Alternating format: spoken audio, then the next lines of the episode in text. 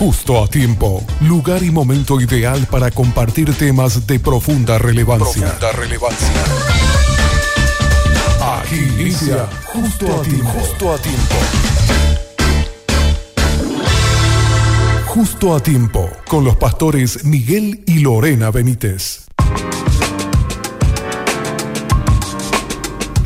Pasaron dos minutos de las 15 horas y yo ya estoy contenta, feliz acá porque están conmigo ya los pastores Miguel y Lorena Benítez. El pastor Miguel estuvo de cumpleaños, sí, estuvo de cumpleaños el día domingo, así que le felicitamos al pastor. ¿Qué tal pasaste, pastor? Bien, Fabiana, ¿cómo está la audiencia? Bien, bien, feliz. Sí, cumplí años el domingo y pasé súper bien rodeado de los amigos, los hermanos de la iglesia hicimos así un asadito ahí en la veredita nomás de la iglesia y pasamos súper lindo. Qué bueno. aeroporte. Buenas tardes. Así da gusto. Sí, él así le gusta.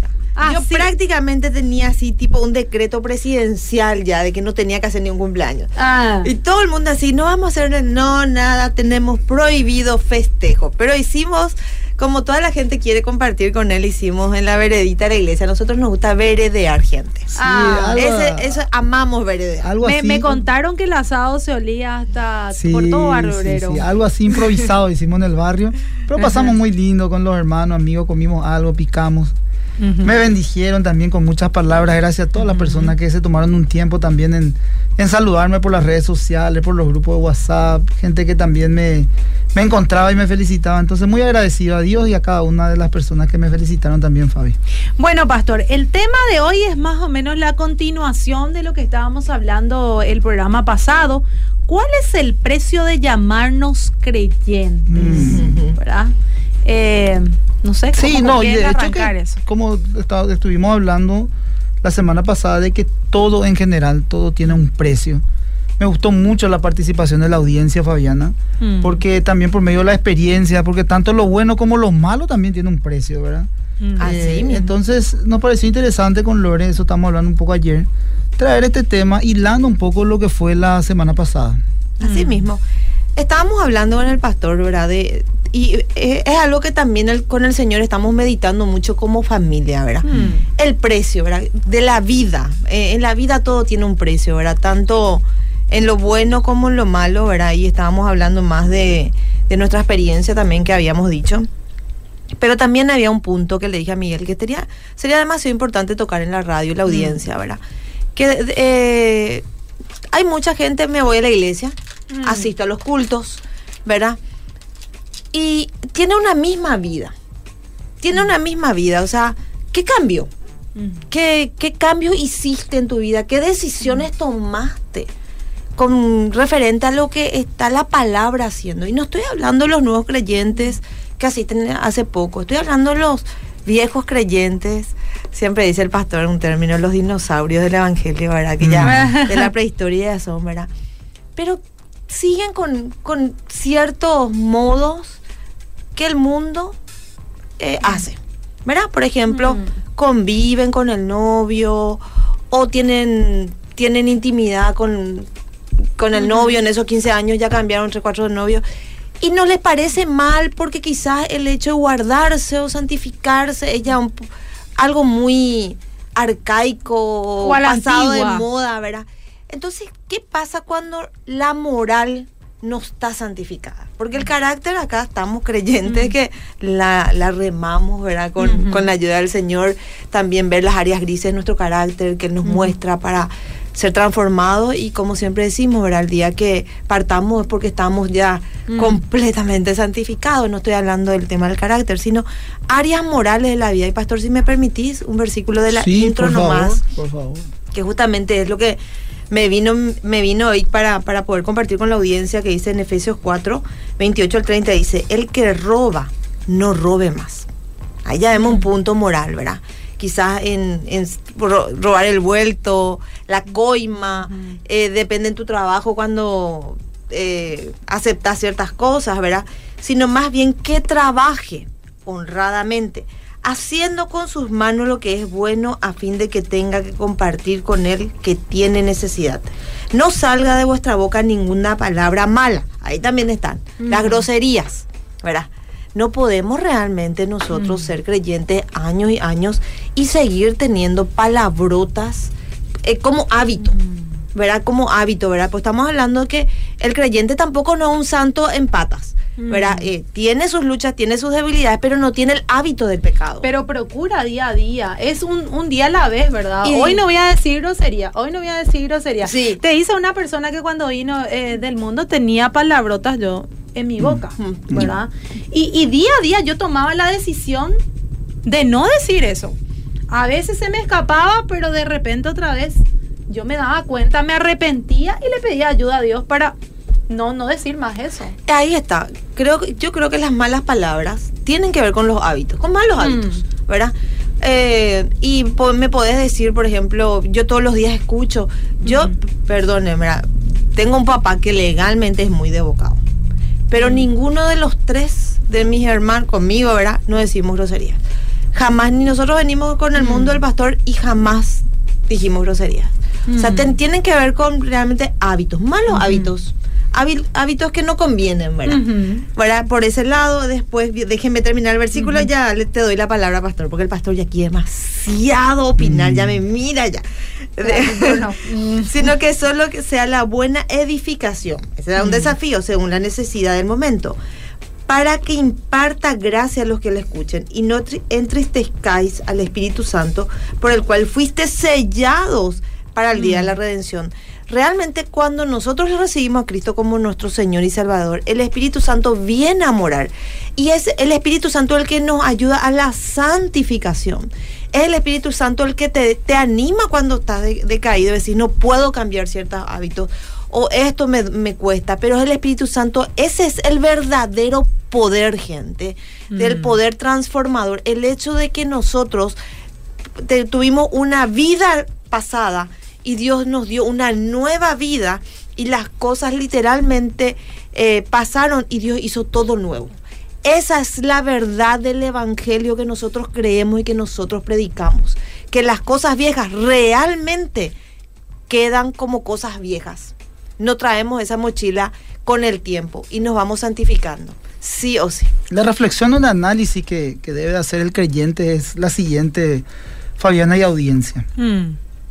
Hay estilos de vida que de repente en, en un estilo de vida de pecado uno se va gozando del pecado.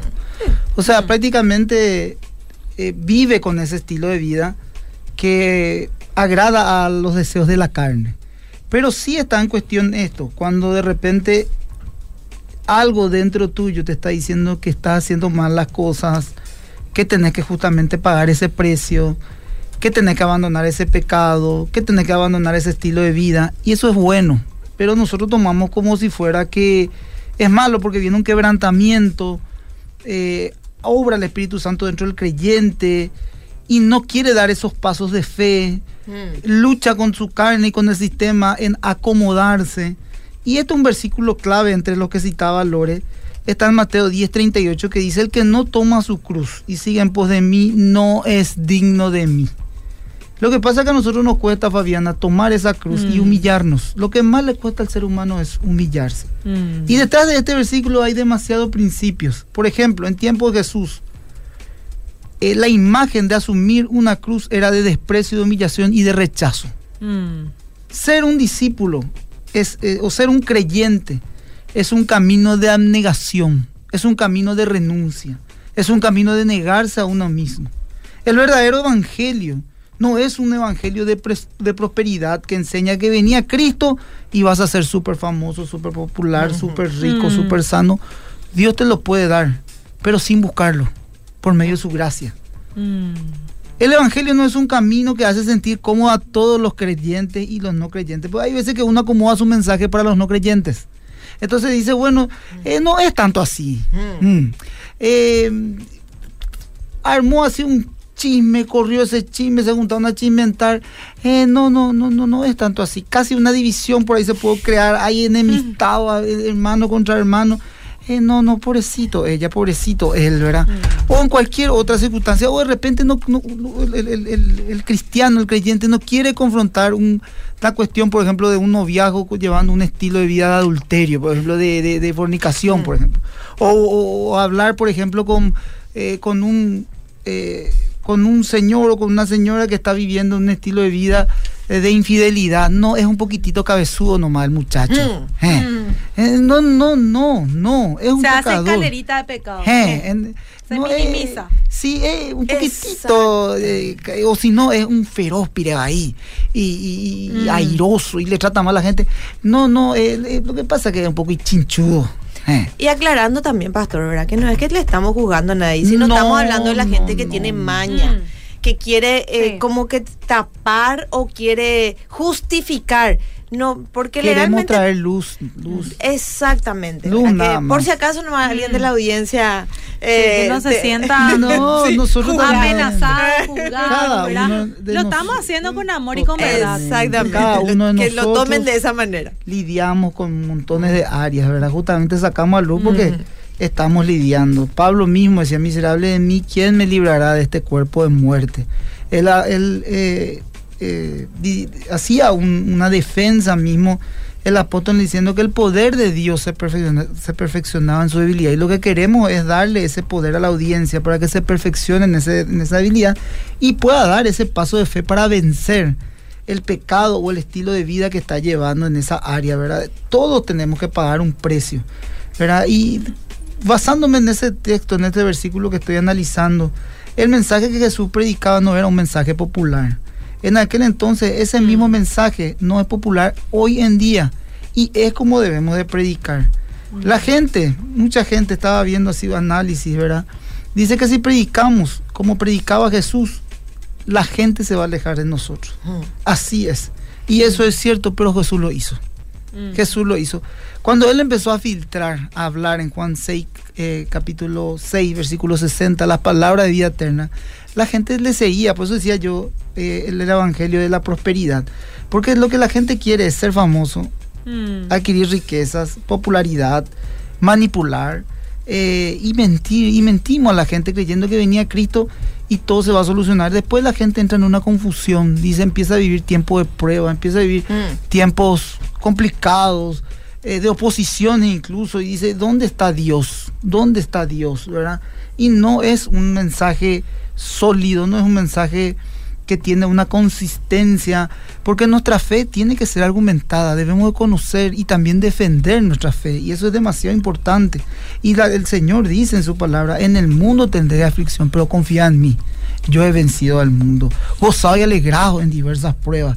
Y montones de otros versículos que, que, que habla la carta de Santiago, mismo Pablo habla justamente de, de las pruebas y las situaciones que podemos vivir. Nadie está exento de las pruebas, nadie, nadie, todos estamos.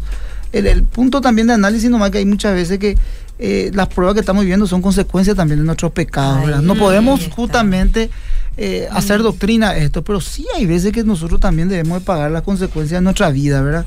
Eh, y justamente nosotros que también vinimos con, con Lore del mundo, no nos, no nos fue fácil acomodarnos a un sistema, diríamos, creyente cuando se nos reveló el verdadero evangelio y sabíamos que debíamos de perdonarnos, sabía que debíamos de humillarnos, sabía que el camino que íbamos a seguir era un camino de humillación, porque hay muchas cuestiones que de repente para, para ser humilde hay que ceder, hay que ser flexible, hay que dar la mejilla de más, no da gusto, a nuestra carne no nos gusta, queremos muchas veces tomar nuestra propia justicia, pero entendemos que tenemos que descansar en Dios, en su justicia.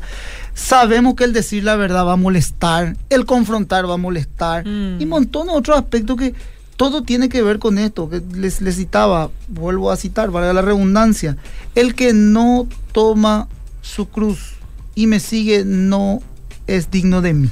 Eso dice Mateo 10:38. Y también entender justamente lo que también en casa estamos tratando de, de- de orientar un poco y también orientarnos a nosotros porque la palabra de Dios siempre es eh, lo más rico y, y lindo que, que pudimos experimentar, ¿verdad? Tener criterios de lo que dice la Biblia. Porque muchas veces, Mm. pues, de repente, Fabio vos me puedes dar un criterio. Miguel me puede dar su criterio. Mm. Acá Gaby me puede dar un criterio. Y yo tengo mi, mi criterio. Pero la verdad, para el creyente, lo real, no es el criterio de la gente. Lo real es Es lo que la de- palabra de Claro. Dios dice. Porque si vamos, por eso vu- vuelvo a decir, ¿verdad? Tenemos que tener en cuenta que llevar una vida, por, por lo menos ya de 10 años, 5, 10 años ya de creyentes, de asistir a una iglesia regularmente, congregarte, porque la palabra dice que debemos congregarnos, eh, estudiar la Biblia, ¿verdad? Porque dice la palabra que al nuevo nacido se le, se le compara con un bebé recién nacido. Mm. Y Ezequiel, cuando nació, Lloró. mamaba, quería tomar la leche y la palabra lo, eh, Pablo lo hace como una comparación a la leche materna. ¿Por qué? Que, que uno, y yo me acuerdo cuando me convertí, siempre yo hago ese, ese Mm. me, me acuerdo, no sé si te pasó a vos, ¿verdad? No sé, pastor también, que yo quería ir a orar por la gente, quería que, que- porque tenía la fe de que yo oraba por alguien y se iba a sanar. Era así tan real y tanta necesidad de conocer, no, no le conocía a David. Me hablaba el pastor Emilio del pastor de David, ¿verdad? El rey David, y yo no sabía quién era David. Entonces me iba y estudiaba quién era David. Y yo Mm. quería saber, y era, pero no era que alguien me decía, nadie me dijo nada. Eso, Eso, es lo que más- también la gente piensa Mm. muchas veces, que si te vas, ¿verdad? Eh, eh, me ocurrió varias veces con personas que querían tomar la decisión de bautizarse, ¿verdad? Y que piensan que en el momento de bautizarse eh, tienen que ser perfectos, No. ¿verdad? Y me tocó en una oportunidad con una chica Mm. que gracias por para la gloria de Dios se bautizó, hoy está en tu iglesia justamente. Ah.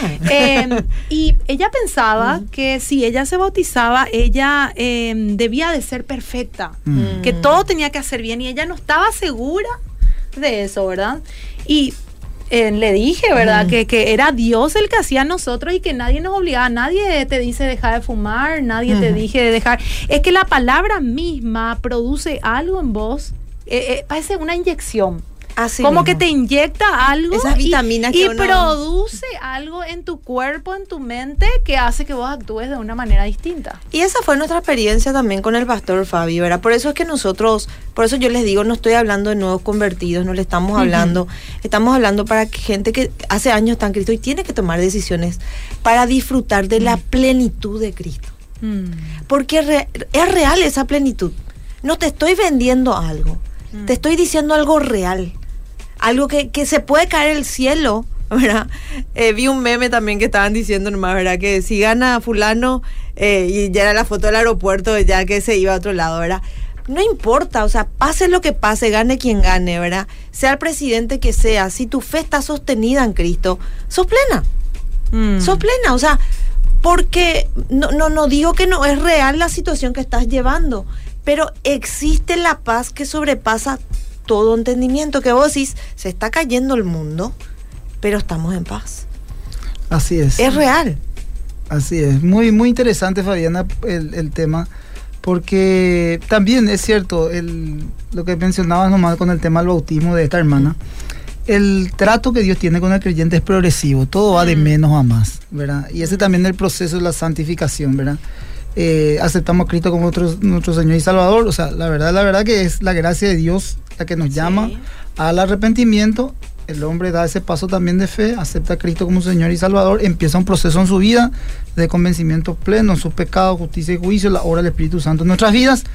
Nacemos de nuevo, lógicamente, en, en la salvación y empieza un proceso en nuestras vidas de un nuevo nacimiento, ¿verdad?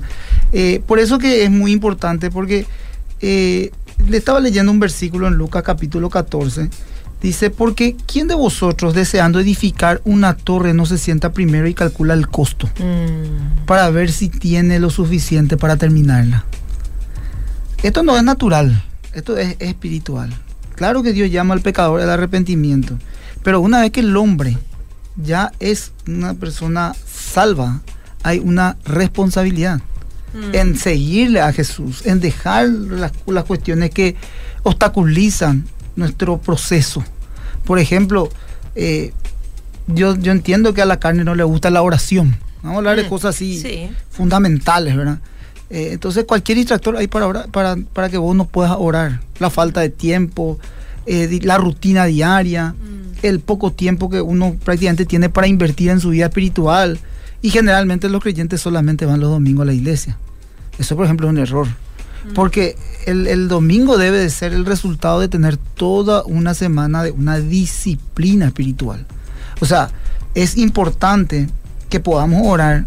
En todo tiempo lo dice el Señor, ¿verdad? Diariamente, en nuestra mente. Sin embargo, cuando nos vamos al trabajo, ahí medio rapidito, en nuestra mente, o cuando llegamos al colegio a las criaturas, después cuando venimos, o ante una situación, una decisión difícil, Señor, ayúdame, ayúdame, por favor, pongo delante tuyo, no está mal.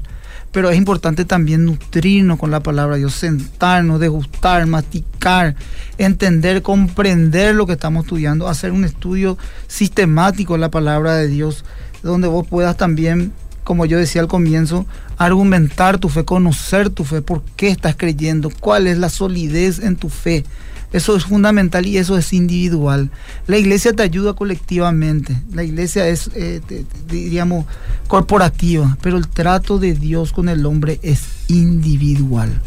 En, en ese lugar de secreto, después se ve en público tu fe. Por eso es que uno tiene que tener credibilidad con los de adentro, que es con su propia casa, familia, mm. gente que vive, y también con los de afuera. Eso es muy importante y eso solamente, esa autoridad te da el Espíritu Santo. Sí, y hay una realidad, ¿verdad? Que, no, eh, que lo, lo, hay que experimentar, como dice la palabra. Y lo que voy a tomar lo que dijo el pastor Miguel, ¿verdad? Que nosotros tenemos que tomar decisiones. Mm. No, me encantó el versículo, pastor. Me, el que antes de edificar, claro. no, no primero no hace, vos edificas tu casa, querés mm. comprar tu terreno, ves costo, beneficio, todo como lo que tenés que hacer, ¿verdad? Te tomas tanto tiempo, pero muchas veces hay decisiones cruciales en nuestra vida que todos hacemos a la ligera. Mm. O no tomamos decisiones importantes que tenemos que tomar. Y sabes que Lore O tomamos a la ligera decisiones que realmente tenemos que plantearnos puntualmente en tu fe. Sí. Cuestiones que vos mismo sabes, bueno, tengo que calcular esto. ¿Cuánto me va a costar dejar esto que sinceramente estoy viviendo hace tanto tiempo? Y mm. Dios te prepara un camino de bendición y nosotros tenemos miedo de dejar, mm. porque era acomodarnos al sistema o al pecado. A eso me estoy refiriendo, ¿verdad? Así mm. puntualmente. Y la palabra también dice que, existen los dos caminos, ¿verdad? Amplio el camino mm. que lleva a la perdición, más angosto es el que lleva a la vida eterna, ¿verdad? Si, en la vida vamos a estar tomando decisiones todos los días. Eh, de la manera de vestirnos, ¿verdad? Tipo, nos levantamos, ¿qué nos ponemos? ¿Verdad? Eh, y está amplio el camino que, de la moda, de lo que está bien, lo que según los criterios, pero lo que la palabra dice, mm. o según lo que nosotros, nuestra edad, ¿verdad? Podemos usar, ¿no? ¿Verdad? Cosas así, ¿verdad? Que vos decís, ¿qué tiene que ver? Tiene que ver mucho, porque mm. realmente nosotros tenemos que ser guiados por Dios, de buscar también, que yo no necesito hablar contigo, Fabi, mm. para que Dios me instruya a mí. Mm. Claro que sí, en la multitud de consejos hay sabiduría, ¿verdad? Pero si yo soy la hija de Dios. Dios te puede revelar a vos. Pero Dios me tiene que hablar, yo tengo que mm. buscar que Él me hable. ¿Entendés? Y a veces también, eh, nosotras las mujeres, por favor, levantemos las manos. Nosotros vivimos afanosas. ¿verdad? Nuestra mente es afana. Nuestra mente estamos quietas, pero preocupada por todas las cosas que hay que hacer, la que no hicimos, la que todavía... No sé si les pasa, chicas, ¿verdad? Pero bueno, una lucha. Y de repente es preferible nomás decirte, Fabi, me quiero poner esto y esto, ¿qué voy a decir? Pero podemos caer en, en, en, en esa inmadurez de, de, tener una dependencia en el hombre. Mm. ¿Entendés? Sí. Y, y no es así. Creo que a Dios no le agradaría porque Dios está ahí. Yo estoy en la puerta y llamo. Quien abre? Yo, entro, dice. O sea, Él está pendiente de nosotros. Él, él, él es esa puerta tenemos que experimentar esa paternidad real de Dios. Mm. Él es nuestro papá. Él es papá, ¿verdad? Eh, no sé, eh, somos padres acá con, con, conmigo, ¿verdad? Y tu hija, tu hijo necesitan algo, ¿verdad? Y, y estamos, ¿verdad? En, según nuestras posibilidades, estamos pendientes a lo que ellos necesitan, sabemos qué les gusta, qué no les gusta, sabemos qué les puede, les puede molestar, qué no nosotros siendo malos queremos dar buenas dádivas a nuestros hijos. ¿Cuánto más el Padre Celestial? O sea, la paternidad de Dios es real, pero debemos experimentarla. Y si vos todavía no experimentaste ese amor real de la paternidad de Dios, pedile. Pedid y se os dará. Buscáis y hallaréis. Yo me acuerdo y siempre digo, y ese es parte de mi testimonio, Fabi. Yo llegué a Cristo y hablaba la pastora Lili. Dios es papá, decía él ella decía en, sus prédicas. Y yo me quedaba así pensando, no conocía. Yo no podía experimentar esa vivencia tan real que ella estaba manifestando con esas palabras. Porque era real lo que ella estaba manifestando y yo nunca lo experimenté. Nunca. Y yo agarré un tiempo, empecé a orar le dije, Señor, yo te quiero conocer. Mm. Yo quiero conocer tu paternidad real. Y mucho tiempo oré.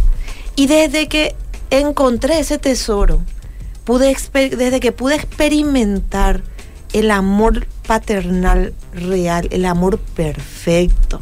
Porque no, tipo nosotros malcriadores. Dios no malcría gente. Mm.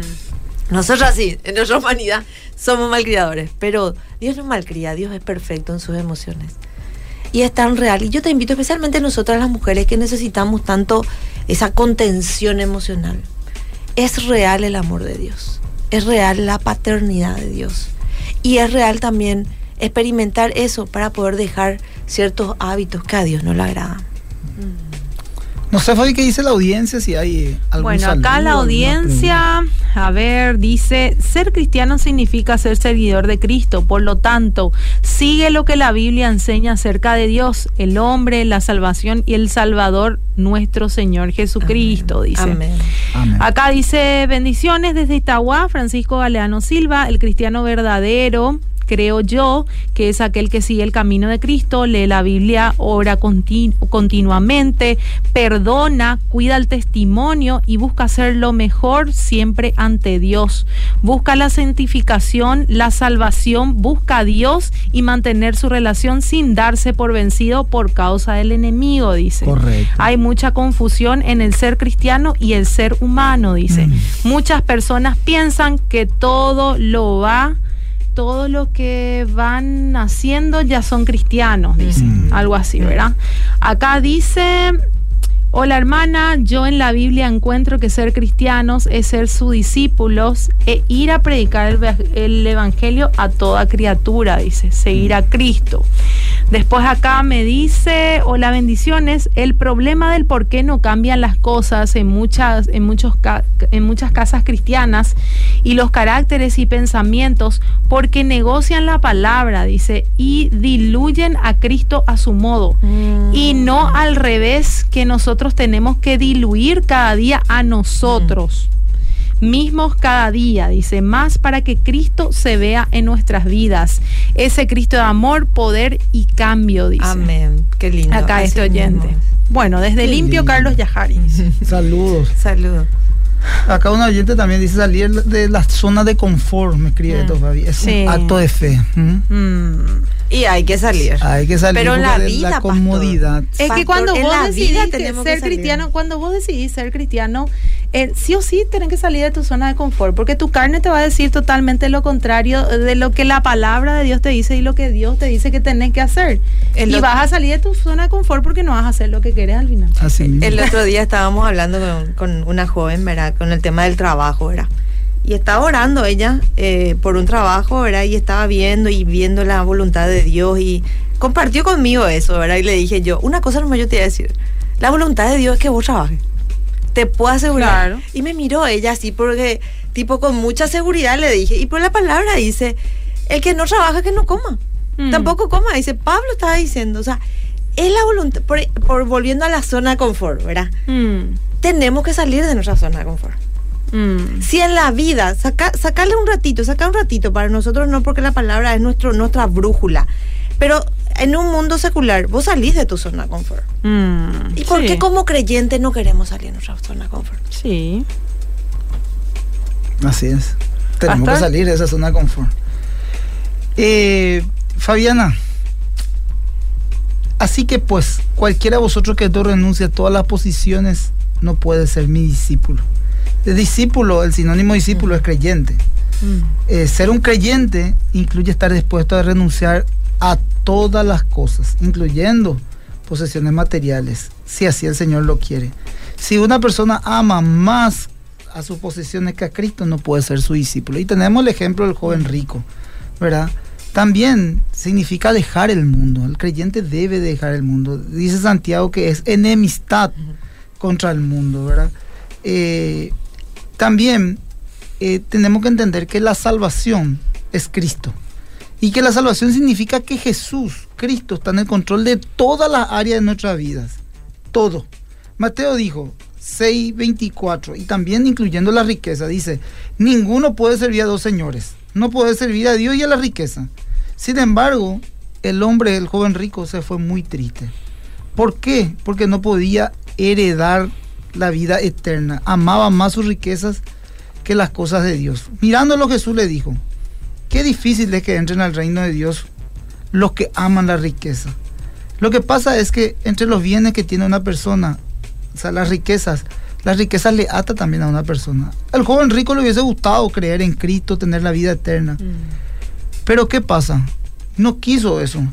Significaba renunciar a sus posesiones y a su riqueza. Era un problema más del corazón que tenía él que las posesiones, porque en su corazón estaban las posesiones. Sin embargo, en ninguno de, los pasajes Cristo solamente le prueba al corazón, eh, diciéndole que entregue de él a los pobres. Y él no quiso, él amaba más sus posesiones que a Cristo, ¿verdad?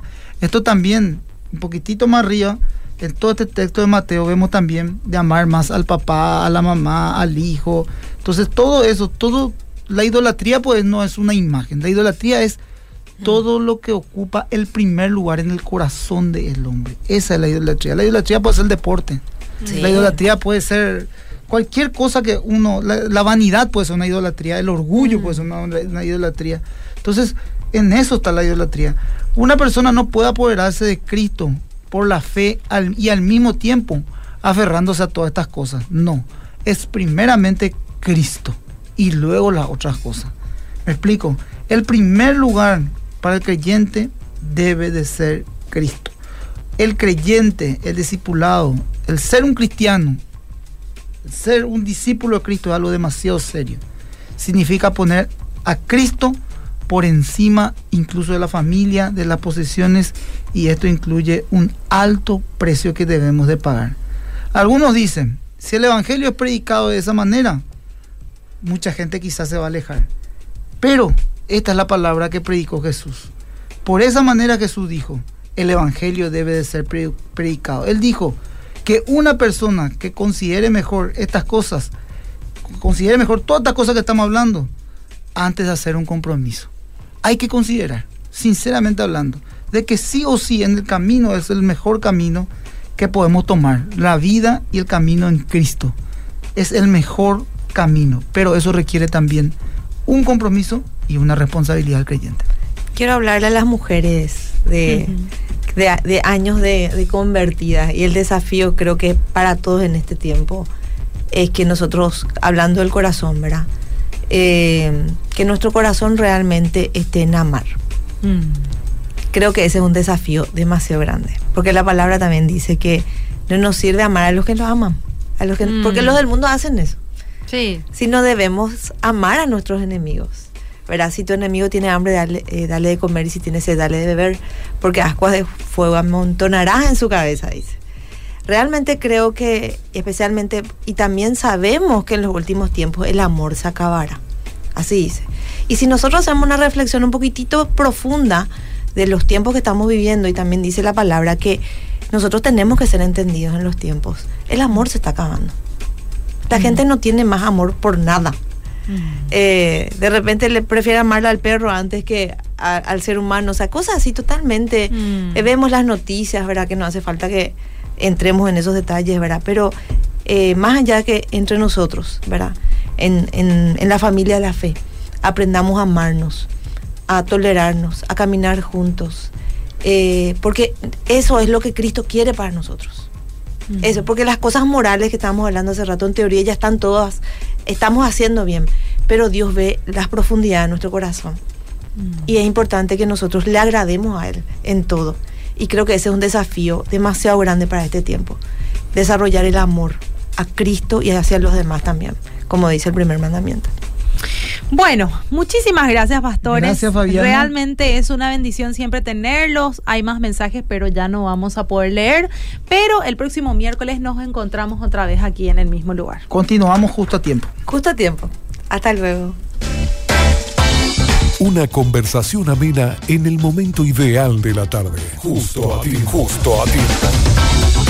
Te esperamos en una próxima edición. Justo a ti.